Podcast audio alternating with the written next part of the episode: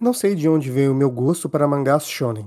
Talvez seja cultural, talvez seja porque sou um menino e, como tantos outros meninos na época, viviam vendo desenhos de lutinha, brincando com seus bonecos e às vezes até um outro filme onde o garoto sempre resolvia tudo na porrada. Ou talvez seja o meu complexo por ser mais baixo que todo mundo, e acreditem, isso pode ser realmente um problema para uma pessoa tão jovem no meio de outras pessoas. Mas eu gosto de pensar que meu gosto por mangás shonen está ligado ao fato de porque na minha vida jovem eu acabei praticando uma luta, o judô. E eu tenho real, realmente uma paixão pro judô. Seria difícil explicar o quanto essa arte me ajudou a ser mais calmo, ponderado e apreciar os bons momentos da vida. Tipo, na verdade, aqueles momentos pequenos, sabe? e principalmente entender os meus desafios e meus oponentes. No fim das contas, o Vinícius de hoje não é nada violento. Eu não tenho apreço por MMA. Quer dizer, eu acho legal. Eu só não gosto quando o esporte fica muito violento. E aí ele acaba deixando ser menos. Ele acaba sendo menos uma luta e mais uma outra pessoa sofrendo. Ih, isso me dá um certo calafrio. É, no campo da ficção, sempre me pareceu mais atraente, mais legal, né? Eu gostava de ver batalhas épicas, confrontos entre o bem e o mal, Verseia dos Cavaleiros do Zodíaco e seus amigos derrotarem os Cavaleiros de Ouro. E por vezes tive apreço por filmes de artes marciais, com Jack Chan, Jet Li. Só que eu acabei crescendo e ficando mais velho, né? E o meu gosto ficou um pouco mais seletivo. Bom, não me leve a mal, eu adoro um bom mangá shonen, só que eu espero um pouco mais dele. Para que eu gostasse desse mangá, ou desse anime, eu queria ligar o cérebro, sabe? Eu queria pensar um pouco. Queria entender as motivações antes de uma batalha épica, ver os dramas, os motivos. Também as técnicas de luta. De onde que ele deu esse, esse soco? Nossa, essa derrubaram um golpe de judô. Eu queria, na verdade, me emocionar. Bom, eu poderia citar obras que chegaram a isso no cinema e entre animações e mangás que eu já conheci por toda a minha vida. Só que hoje eu quero falar de uma que mexeu muito comigo. Bom, eu sou Vinícius Mantovan e hoje falaremos de Tepo no Mantovan Thinkcast.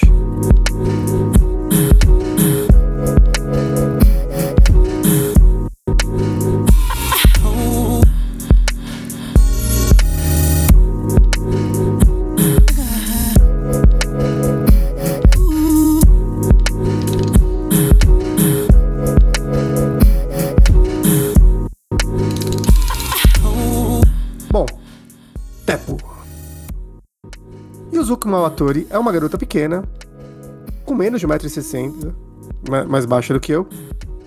E como num bom mangá shonen, ela é animada, pra cima, extrovertida, tem olhos grandes e quer montar um clube no colégio, um clube de MMA. Sim, ela. Mais uma vez, vamos ver os clichês de jovens no colégio. Yuzuku é tudo que um bom protagonista de mangá pede. É, é animada, extrovertida. É, e assim, eu, eu, gostaria de abrir um parênteses para falar um pouco dessa questão dos mangá, dos personagens baixinhos que vão superar o desafio no final, né? Isso remete muito ao Japão. Pelo menos me parece muito isso, né? Um país pequeno que se reergueu depois de perder uma guerra e aí que se industrializou e hoje é uma grande potência, né? Os mangás shonen constantemente, não todas as vezes, retratam isso em, em seus protagonistas ou personagens de destaque. Né? Eu poderia falar isso por de vários outros personagens. Teia, o protagonista agora, um dos protagonistas de Tokyo Ghoul, é, de Tokyo Revenge, é, o próprio, talvez Shinji Evangelion poderia ser um bom exemplo, Naruto, enfim, entre outros. Porém, falando de Yuzuko, Yuzuku, em qualquer outro mangá ela seria o protagonista, só que aqui ela é antagonista. A protagonista é Ishido Natsu, e ela é um verdadeiro pesadelo, mais alta que os outros alunos do colégio, ela conta com um dom natural para esportes. Ela é um gênio atlético. Se destaca no basquete, no vôlei e no karatê mais que qualquer outro. É, apesar de se mostrar uma pessoa extremamente arrogante e irritada, ela busca alguém que, alguém que acabe a derrotando, para que isso se torne um motivador para ela, para que ela possa se dedicar a alguma coisa. Ela não, não tem graça, ela, tudo, que ela, tudo que ela se enfia para praticar contra os alunos, ela ganha. E quando vê um oponente que ela acha mais forte, ela gosta de pisar nele pisar de uma maneira que desmotive ela, desmotive a pessoa. Em qualquer outra história, Ishido seria uma vilã, mas em Teppo, ela é a protagonista. Só isso me deixou extremamente intrigado. Uma história é, de mangá que passa no colégio, em que a vilã é a protagonista. Eu achei isso o máximo. E, cara, sinceramente, como eu já disse, eu não gosto muito dos heróis. A Yuzuku, ela é, ela é o tradicional herói. Quando eu olho pra cara dela, eu vejo Seiya. Não que eu não goste, eu acho uma personagem muito boa, muito bem escrita, muito bem desenhada também. Porém, eu acho muito interessante essa mudança e essa virada real de roteiro. Tepu é uma obra escrita por Otamuare e ele começou a obra em 2018, que é uma boa coisa. Quando o autor leva bastante tempo para terminar uma obra, significa que ele teve bastante apreço pra, pra, e muito cuidado com o que ele desenhou e escreveu. E esse é um grande problema na indústria hoje, né? A indústria japonesa de, de artistas de mangá tem que entregar um capítulo por semana. Ele precisa ter vários editores ajud auxiliares ajudando e sem férias, sem descanso, até que a obra seja, com, seja terminada. Muitas vezes, depois da obra terminada, ele tem que começar uma outra, porque basicamente é um trabalho de freelancer, muitas vezes. Né? Eles não têm férias nem décimo terceiro, a não ser que eles consigam juntar algum dinheiro e descansar por algum tempo. E mesmo assim ele pode deixar de ser relevante se ele não tiver, se ele não tiver conseguido criar um bom nome na indústria. Daí a gente tem os, os, os mangás e animes shonen que estão se tornando cada vez mais enlatados com o passar dos anos. Embora sempre tem alguns bem interessantes. A exemplo agora do Tokyo Revenge que acabou de aparecer. Ainda assim é bem enlatado. Porém, o que eu acho impressionante em Tepo é o, o cuidado, o cuidado que Ota toma com os quadros desenhados. Ele realmente é muito cuidadoso com a forma que ele, que ele utiliza com, com o desenho das lutas.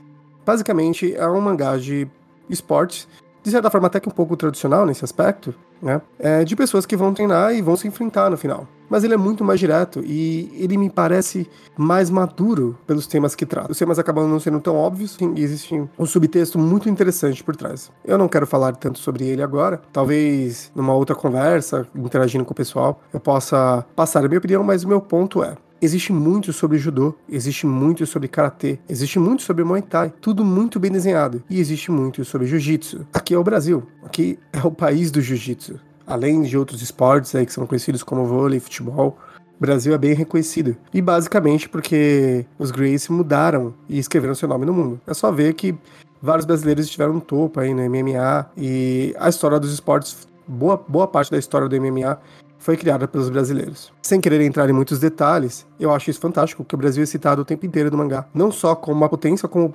vários dos protagonistas são brasileiros. E isso é muito interessante e me faz gostar e ler com um pouco mais de apreço. Eu acho que se vocês lessem, também seria uma coisa bem legal. Porém, ao ler Tepo, peço para que vocês tomem muito cuidado e prestem muita atenção nos quadros dos combates. É muito incrível como ele consegue gerar uma rotatividade, é, um balanço, com, com apenas riscos simples. Algo que outros mangás não conseguem fazer. Olha, não me leve a mal, eu amo Berserk, amo outros mangás, mas muitas vezes uma cena de ação é apenas um quadro lindo mostrando uma, uma, uma tela, uma cena. E não tem nenhum problema nisso. Mas não existe ali uma, assim, uma grande sensação de movimento muitas vezes. Né? Vagabond, um dos meus mangás favoritos, né? É, as páginas parecem pinturas, mas não existe muita sensação de movimento. Parece que ele está desenhando quadros atrás de quadros, atrás de quadros, e estamos vendo uma continuidade. Em Tepo, por mais rudimentar que seja, e sim, ele desenha muito bem, mas é muito mais rudimentar do que obras como a do Takehiko Nui, de Vagabond. Porém, ele consegue dar uma sensação de movimento, técnica, e às vezes em um único quadro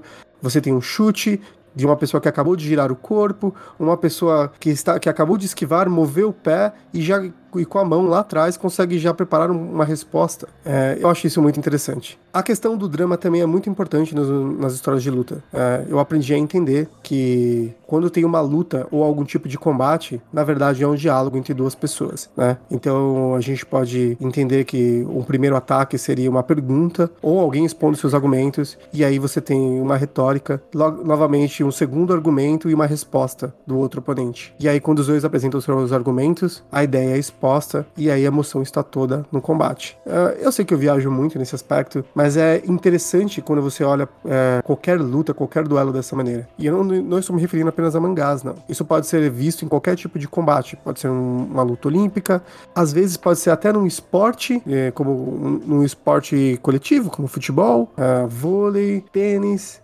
futebol, vôlei. Mas eu gosto de prestar mais atenção nesse aspecto com as lutas mesmo. Eu acho realmente fascinante. Existe uma coisa muito boa em Tepo, é que tem uma grande rivalidade Ishidou com a personagem Kei, que é uma colega de classe. Existe uma grande rivalidade com Ishidou com a Sanai Sawamura. Eu gosto do nome Sawamura, já vi em várias, várias obras. Ela é capitã do clube de karatê e foi vice-campeã do, do Campeonato Nacional de Karatê.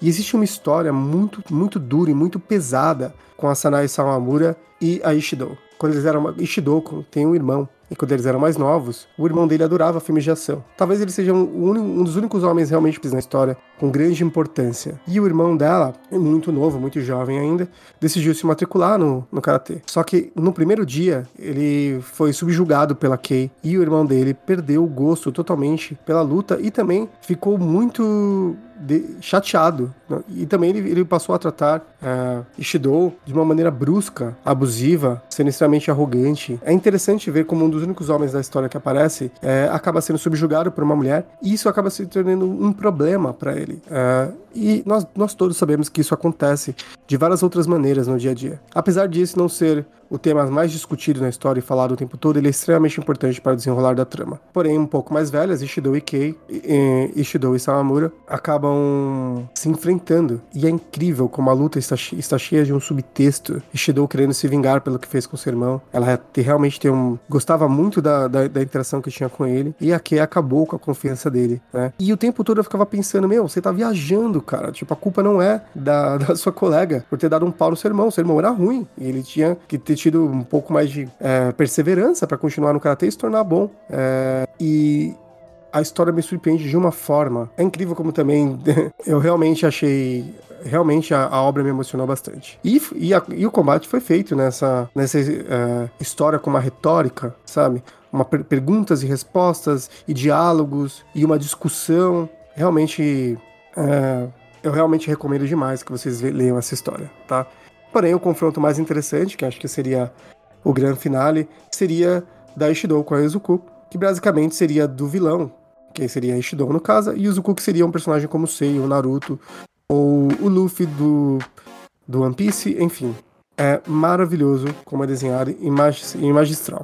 É... E também a história não é extremamente óbvia, não fica passando a mão na sua cabeça. Em algum momento ela dá a entender que vai ser isso, mas ela vai muito além. Uma coisa que eu posso dizer que é negativa da história é que ela acaba tendo um pouco menos de suspense da protagonista, até porque, e eu acho isso bem interessante por um, por um lado, né? Porque a vilã não, não é mal, não come criancinhas, nem sai batendo em todo mundo no colégio, como acontece quando eles querem vilanizar um personagem masculino, né? Não, na verdade, ela não tem muitos amigos, não fala com ninguém, é arrogante, e ela sim, ela tem uma amiga, essa amiga apoia, ela se dá bem com essa amiga, é, como qualquer outra pessoa. Pessoas difíceis no mundo real, pessoas difíceis no dia a dia, passam por isso. E é normal, acontece. Eu apenas quero que vocês saibam que eu recomendo demais. Bom, o que eu poderia falar de sobre Tepo é isso. Eu recomendo demais a obra. E esse foi mais um Divagando com Vinícius Mantovan, tá? Eu vou continuar fazendo esses episódios curtinhos para soltar no meio da semana. Eles são muito interessantes porque eu consigo expor a minha ideia de uma maneira bem simples, bem prática e rápida. Não é tão chata na edição, né? Quanto episódios de mais de uma hora. E eu, tinha, eu venho tendo um feedback bem, bem positivo. Dá uma procurada na internet sobre Tepo, no Google você vai conseguir encontrar alguma fonte legal para ler, tá? Bom, e é isso. Se vocês me acompanharam até aqui, eu gostaria de agradecer. Muito obrigado por me acompanharem. Por favor, compartilhem e divulguem. Até a próxima.